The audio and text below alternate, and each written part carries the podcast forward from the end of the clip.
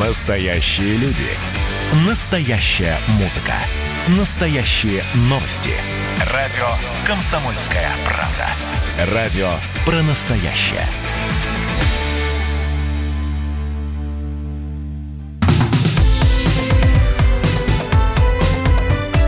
Как дела, Россия?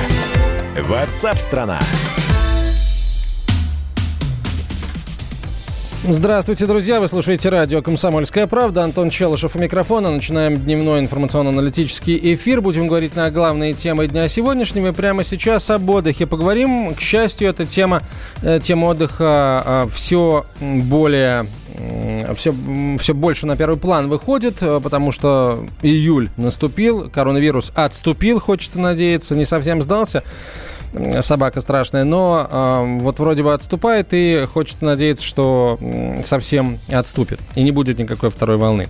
А, так вот, если так, то нужно думать о том, где и как отдыхать. За граница закрыта, и, соответственно, народ потянулся на наш родной юг, э, Крым и э, Кубань. И вот э, специальный корреспондент «Комсомольской правды» Дмитрий Стешин путешествует по Крыму вместе с семьей и и, и проверяет, а можно ли отдохнуть в Крыму всей семьей, семьей из трех человек, на 100 тысяч рублей в течение двух недель. Реально ли это? Ну вот, забегая слегка вперед, э, скажу, что не совсем это реально. Этого будет, э, видимо, недостаточно.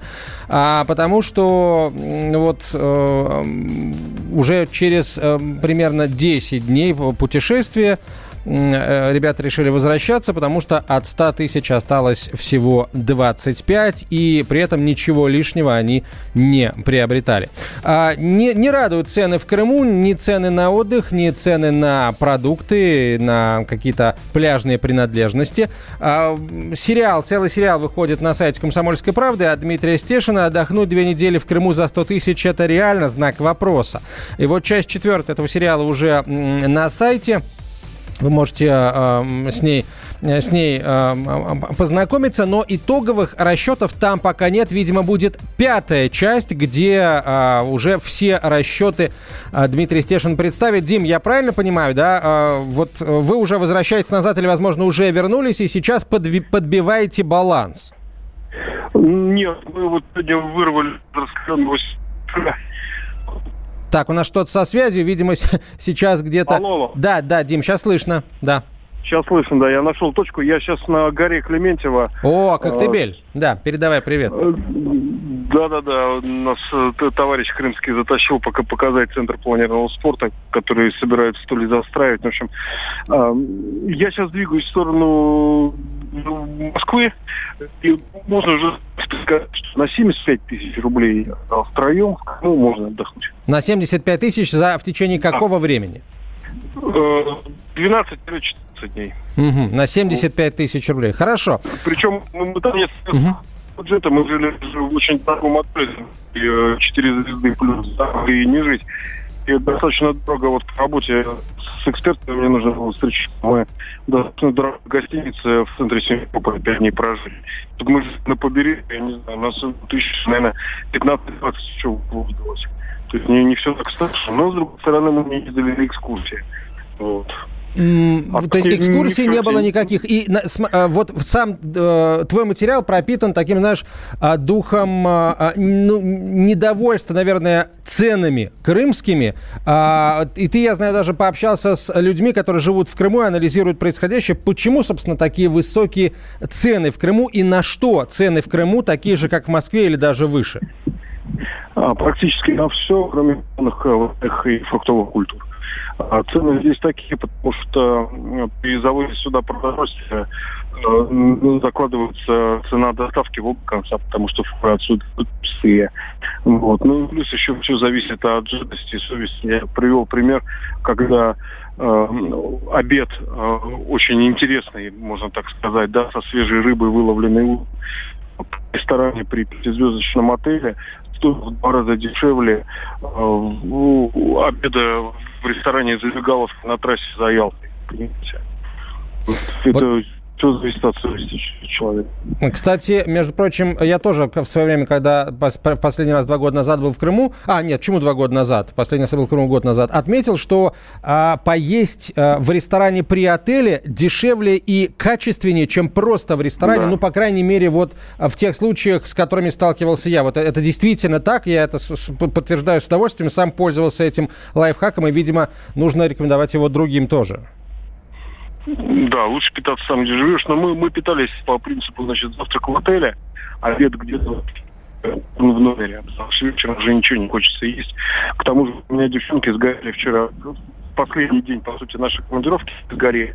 Это говорит о том, что мы здесь не отдыхали, как писали читатели многие, а работали вот. Дим, а, пожалуйста, несколько лайфхаков тем, кто только собирается в Крым, собирается в отпуск и выбрал именно Крым. А, на что стоит обратить внимание, где могут подстерегать какие-то подводные камни, а где, наоборот, вот можно расслабиться и получать удовольствие? Все приличные места отдыха в Крыму сейчас имеют свои сайты. К тому же работает система всемирно известная и неоспоримая по охвату Booking.com. Но работает она в Крыму хитро. В 2019 году она якобы отказалась от, от сотрудничества с крымскими отелями. Просто при выборе бронирования в окошке «Я путешествую по работе» ставите галочку, и вам вылетают сразу все варианты. Там по Коктебелю, например, 66 предложений. Вот. То есть все гостиницы отражены в букинге. Но это упростит вам жизнь вот, при бронировании. А, значит, связь здесь очень дорогая. Либо как-то себя ограничите, либо нет. А, пакет «Космос» а, Мобайл «Волна» он самый дешевый вариант, 550 рублей, симка там к ней дается 3 гигабайта для современного смартфона. Но это же ничто, это буквально на несколько дней. Ну, поживите без э, интернета в телефоне. С другой стороны, в Крыму здесь все все понимают, и Wi-Fi есть даже на пляжах. Ну и вообще. Ну, вот так проблема быть на связи со всеми. А последний вопрос. Как ты оценишь развитие именно туристической инфраструктуры Крыма? И я имею в виду не только прибрежные зоны, а какие-то достопримечательности, в том числе природные, которые находятся в глубине полуострова, не на берегу. А, появились ли дороги, элементарно указатели а, в их направлении, в направлении этих мест? Скажу, что все э, туристические достопримечательности здесь отработаны и окучены, да, куда нельзя добраться, значит, есть э, парковка с людьми на джипах, которые вас туда довезут. Все в указателях, там, такого шоколадненького цвета, да, с белыми буквами. Дороги, в принципе, плохие. Мы сейчас там по своему маршруту двигались, нам пришлось между двумя трассами срезать почти 30 километров мы полевыми дорогами совершенно спокойно на нашей маленькой машинке проехали. Ну, не Россия, здесь нет глины, там колей по колей, так что все нормально. Практически везде надо доехать на а, обычном неподготовленном автомобиле. Вот а, так. Дим, спасибо большое. А, Дмитрий Стешин, специальный корреспондент «Комсомольской правды», возвращается из Крыма. Его отчеты о том, что из себя представляет отдых в Крыму в этом сезоне, читайте прямо сейчас на сайте комсомольской правды kp.ru. Дим, тебе счастливого пути, счастливо добраться до дома. Мы переходим к следующей теме. Это погода, и она нас, жителей средней полосы, в последнее время не радует. Ведущий специалист Центра погоды ФОБОС Евгений Тишковец выходит на связь со студией. Евгений, здравствуйте. Что у нас э, с эм, хлябями небесными э, произошло? Говорят, что у нас сегодня снова будет заливать. Если да, то как, как долго это продлится? Доколе, так сказать? Добрый день. Ну, в общем, да, у нас погода, что называется, э, удивляет. Я напомню, что вчера на столицу вылилось порядка одной трети месячной нормы, а в столичном регионе местами это в Красногорске было до 60 с небольшим миллиметров, это две трети месячной нормы, то есть 6,5 ведер на каждый квадратный метр улиц. Ну и, соответственно, конечно же, это аномальные э, осадки, связанные с суперячейками. Сегодня возможны рецидивы такой вот штормовой погоды. С юго-запада надвигается новая такая супер ячейка, баранка мы ее называем на индикаторах кругового обзора метеолокаторах. Ну и, соответственно, э, в вечерние часы где-то в районе 21 часа плюс-минус туда час и сюда. Соответственно, могут быть вновь такие довольно-таки мощные интенсивные ливневые заряды э, с грозами, со шквалистым усилением ветра. Погода, погода сложная, но, но температурный фон пока соответствует климатической норме. Вот это пока мне ваше не нравится. То есть, получается, он скоро перестанет ей соответствовать, а вопрос в какую сторону? В сторону положительных или отрицательных значений? Это будет волнообразный процесс. Завтра мы ожидаем 24-29 в Центральной России.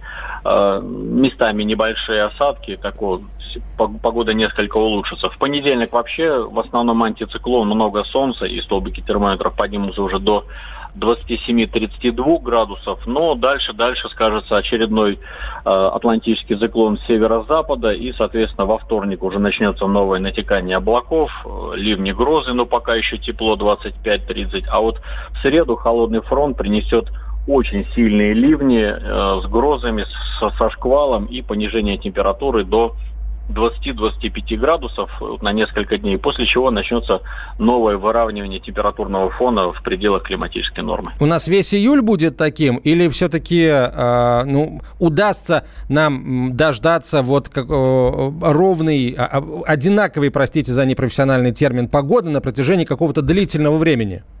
Но я думаю, что э, вот э, с каждой декадой э, вот, э, вот эти вот отклонения от норм, они будут э, нивелированы, и вторая, третья декада июля будет более или менее ровной, вторая декада буквально на градус превышать норму, ну а третья и вовсе вернется в рамки э, климата, и, соответственно, там уже не такая нерв, нервозность погоды и не так много осадков. Хотя осадки в основном, конечно, характеризуются такой очень скоротечностью, но высоким темпом выпадения осадков, то, ну, конечно, ну, обычные летние ливни. Евгений, спасибо большое. Ведущий специалист Центра погоды ФОБОС Евгений Тишковец был на связи со студией. Кстати, прошедшее полугодие в России оказалось самым теплым за всю историю метеонаблюдений, и значительный вклад в рекорд внесли, конечно, значение экстремально теплых зимних месяцев. Как дела, Россия? Ватсап-страна! Ну что вы за люди такие? Как вам не стыдно? Вам по 40 лет. Что у вас позади? Что в настоящем? Что впереди? Опомнитесь, пока не поздно. Вот вам мой совет. Ведущие нового утреннего шоу на радио «Комсомольская правда» уже совсем взрослые люди. Но ведут себя порой. Особенно, когда собираются все вместе. Они обсуждают, советуют и хулиганят в прямом эфире – с понедельника по пятницу. Начинайте день вместе с программой «Взрослые люди». Ведущие Тутта Ларсон, Валентин Алфимов. Стартуем в 8 утра по московскому времени.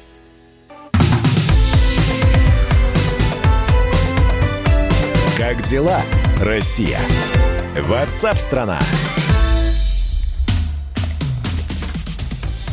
Продолжаем э, разговор на главные темы этого дня и уходящей недели. Антон Челышев у микрофона. Сейчас поговорим о, об ипотечных ставках, а, потому что недавнее снижение Центробанком э, ключевой ставки до 4,5% пунктов э, сейчас заставило всех заговорить о о том, что ставки по кредитам, и в частности по ипотеке, могут еще ниже опуститься. Хотя вот по данным Центробанка в мае ставки в среднем опустились до 7,4%. Это, это рекорд, насколько я знаю. Еще в начале года было 8,84%. Снижение, на снижение повлияло, безусловно, введение льготной ипотеки под 6,5% на новостройки. Она, это тоже учитывается в средневзвешенных процентах, а, которые я назвал. По новой программе в мае была выдана треть от всех ипотечных кредитов, говорит а, Елена Аракелян, автор публикации на сайте «Комсомольской правды». Ипотечные ставки пробивают дно. Пора бежать за новым жильем или еще а, потерпеть, если перед вами сейчас стоит этот вопрос. Почитайте материал. Есть две точки зрения. Каждая из них поддерживается определенным количеством экспертов. Кто-то говорит, что ставки по ипотеке могут могут снизиться до конца года и э, достичь даже э, 6-6,5% на новостройки и 7-7,5% на вторичное жилье. Но им, э, с ними не согласна и другая часть экспертов, которые считают, что сворачивание льготной ипотечной программы под 6,5% новостройки, а она, я напомню, рассчитана до ноября месяца, так вот, сворачивание этой программы приведет к тому, что если колебания к концу года и будут, какие-то коррекции, э, имеющиеся сейчас на рынке ставок, то это будет именно коррекция, а не снижение. Коррекция значит изменение на 1-2%.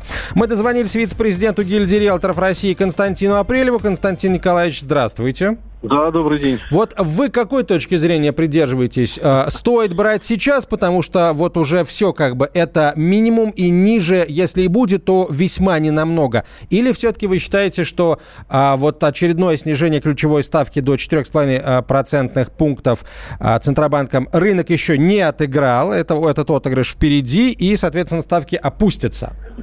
Ну, я думаю, что главный вопрос здесь даже не ставка, а цены на недвижимость, которые э, третий месяц продолжают снижаться. Я думаю, что ближайшие полтора-два года будут продолжать снижение э, темпами в процент, э, в полпроцента до двух в разные месяца. То есть, скорее всего, э, сильно большой мотивации покупать сейчас не очень много. Тем более, что значительное количество застройщиков, по крайней мере в Москве, они вообще сейчас с нулевой ставкой э, продают э, свою недвижимость, э, свои новостройки до конца текущего года, обозначая нулевую ставку в качестве как бы маркетинговой э, концепции своей ключевой.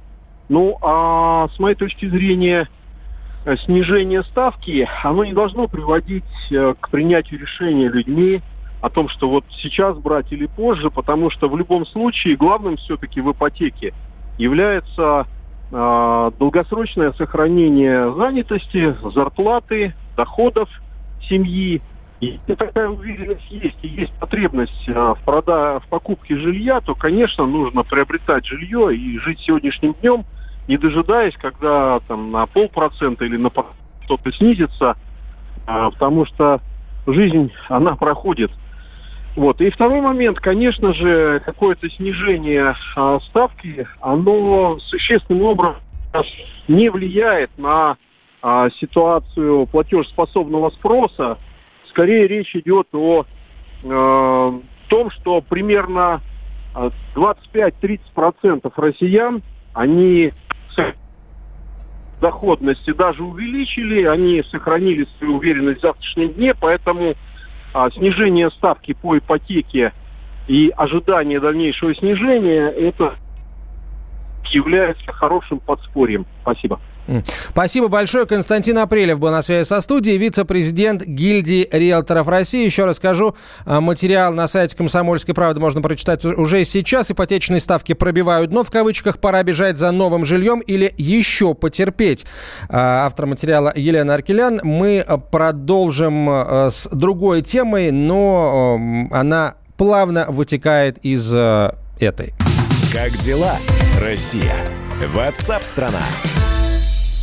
Дело в том, что в Госдуме предложили увеличить в два раза размер налогового вычета при покупке жилья. Точнее, в два раза увеличить стоимость жилья, э, с которого, при покупке которого можно вернуть э, часть, э, собственно, уплаченного подоходного налога. Если сейчас у нас можно вернуть 13% суммы до 2 миллионов рублей, э, это э, имеется в виду стоимость э, самой недвижимости, а также суммы до 3 миллионов рублей по процентам по ипотеке, то предлагается вот эти, эту базу увеличить в два раза и, соответственно, налоговый вычет сделать, стоимость квартиры, с которой будет высчитываться налоговый вычет, увеличить до 4 миллионов рублей, а размер процентов по ипотеке до 6 миллионов рублей. С инициативой э, соответствующей выступил член Комитета Госдумы по бюджету и налогам Евгений Федоров. Он выходит на прямую связь со студией. Евгений Алексеевич, здравствуйте. Здравствуйте. А почему сейчас этот шаг, с вашей точки зрения, необходим? Ну, вы знаете, что президент э, дал команду, и сейчас будет поднят, э, так сказать, ну, подняты дополнительные возможности по ипотеке для граждан, удвоены, и, соответственно, очевидно, что те цифры, которые сегодня записаны в документах, в законах, они, ну, уже сильно отстают от реальной жизни, от ре реальной цены квадратного метра.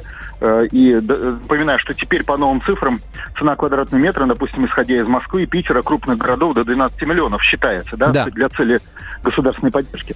Соответственно, ну, как минимум, надо и повышать вопрос э, вычета для того, чтобы люди активнее э, покупали жилье, активнее брали кредиты на покупку ипотечные жилья и, соответственно, имели ну, возможность получить обратно эти деньги, которые все равно возвращаются в экономику, все равно оборачиваются в зарплату строителей, строительные материалы и так далее. А, вот э, как обычно в таких случаях, когда люди говорят о необходимости э, там, увеличить что-то для народа, сразу возникает вопрос, а хватит ли на это денег? Вот здесь имеет ли смысл ставить этот вопрос? Ну, ну во-первых, э, э, решение о том, что для народа уже принято президентом, да, об увеличении возможностей народа в области приобретения жилья. Таким образом, эта инициатива, она, то, что называется, идет в поддержку некоторых элементов э, в развитии, так сказать, предложений президента. Не более того, это раз. Да? То есть хочу сказать, что тут все-таки за президентом главная идея, что надо перераспределять национальный продукт в сторону людей через механизм жилищного строительства. Это первое. Второе. Речь идет о возврате э, части денег, которые все равно вкладываются в развитие экономики через э, рабочих, через строительные материалы, через строительные компании.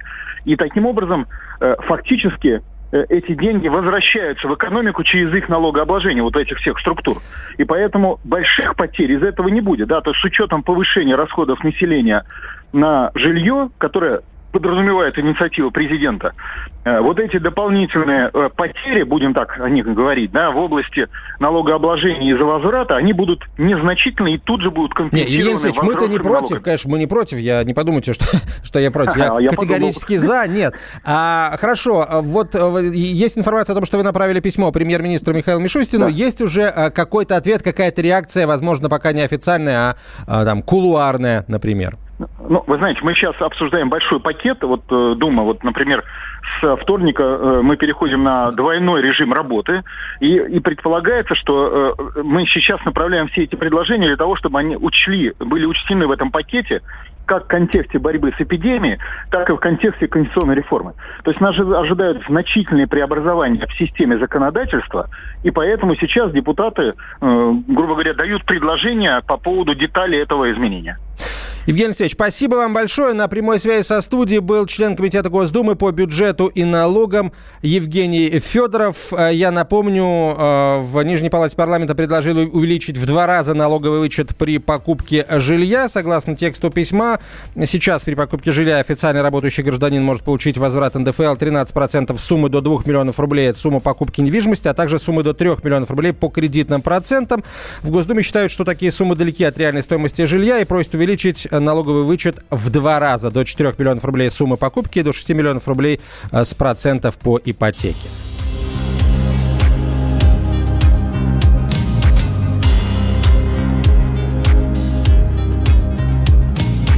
Вот и пора тихо да понемногу Вещи собрать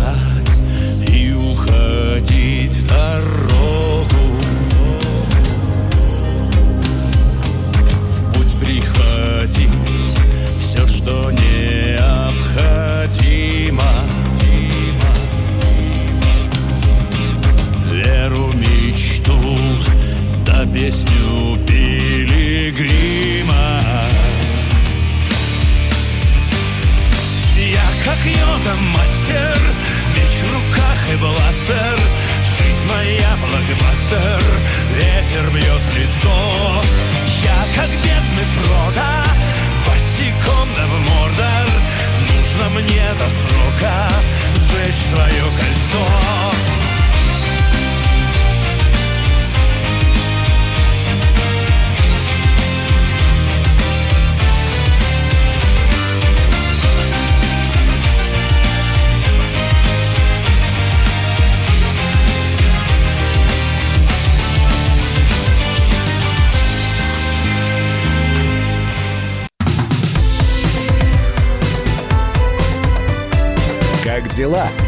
Россия?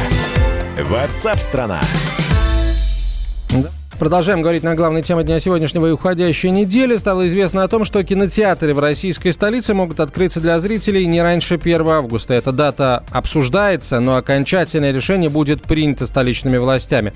А об этом, в частности, сообщил Интерфаксу глава Ассоциации владельцев кинотеатров Олег Березин. Отвечая на вопрос об обсуждении даты открытия кинотеатров, которая состоялась э, с участием представителей отрасли и представителей Министерства культуры Российской Федерации.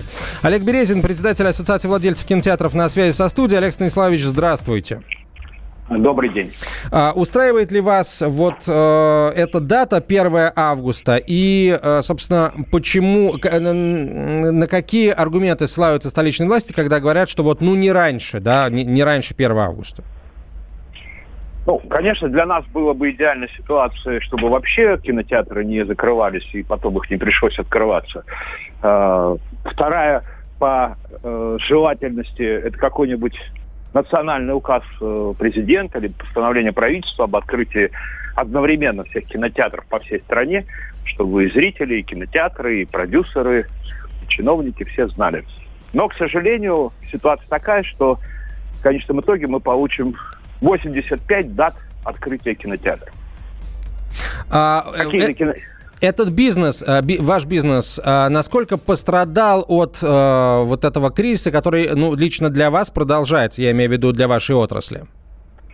Ну, конечно, он пострадал. Пострадал, потому что мы очень, естественно, зависим от фильмов, и если нет фильмов, то у нас нет доходов.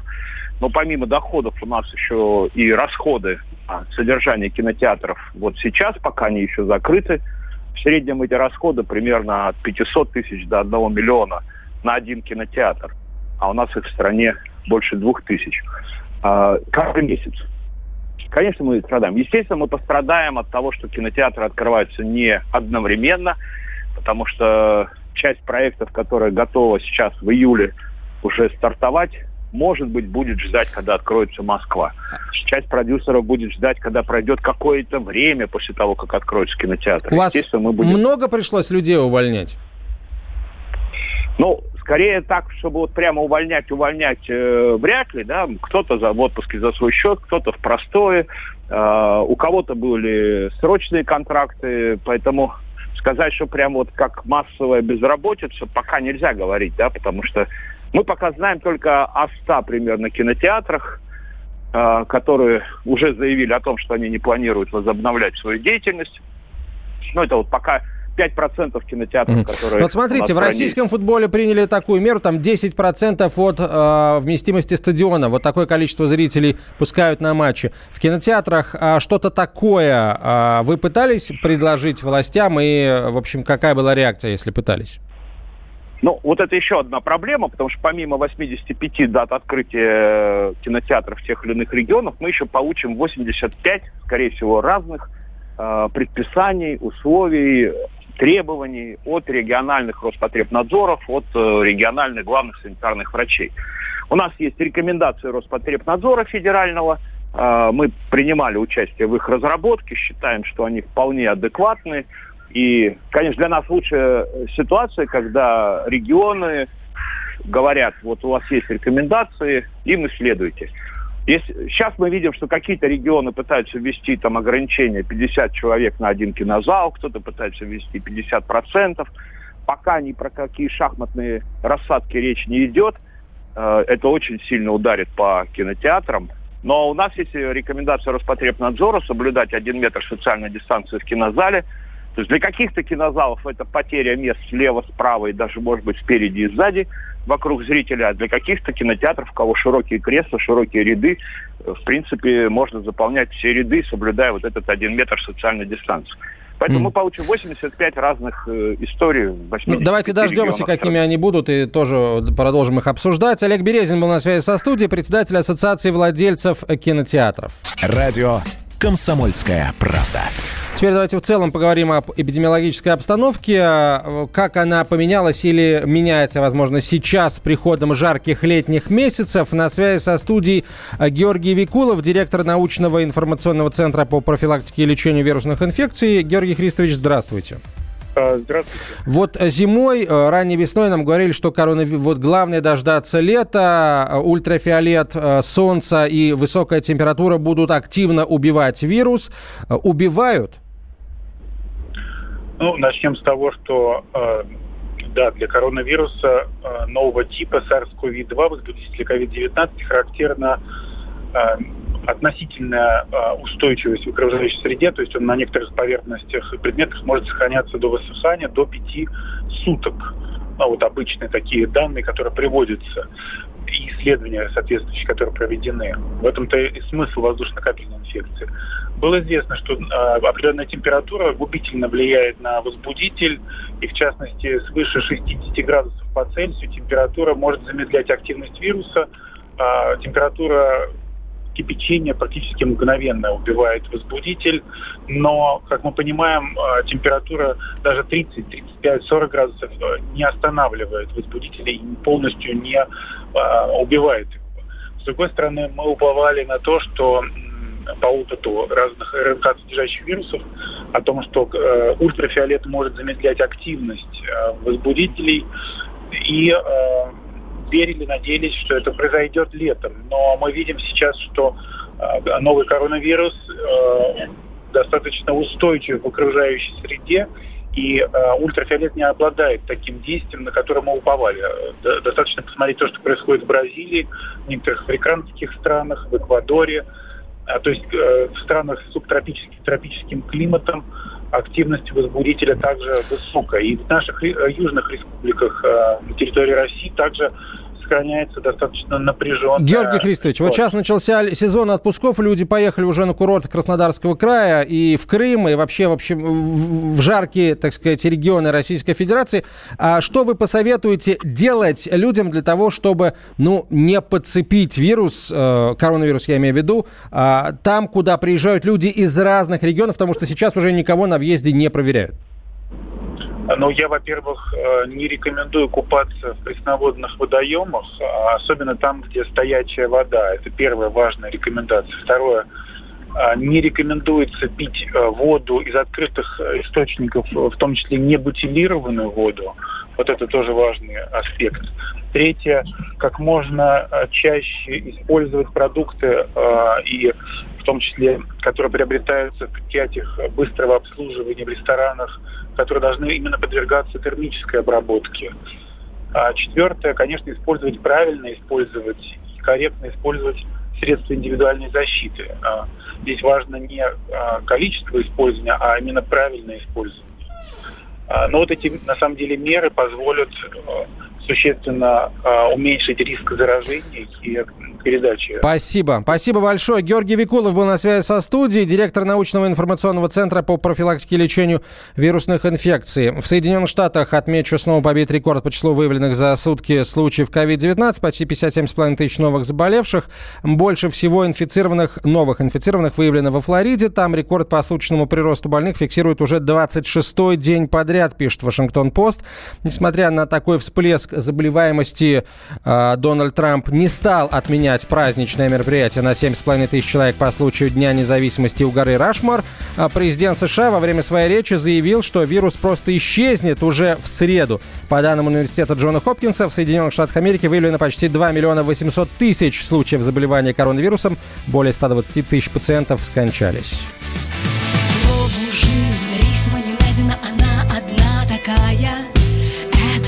Марианская впадина, пены, соль морская слову жизнь. Рифма не найдена, она такая громадина. Но между строк рождения и смерть Тонкая перекладина. Нежных слов, котенок и пух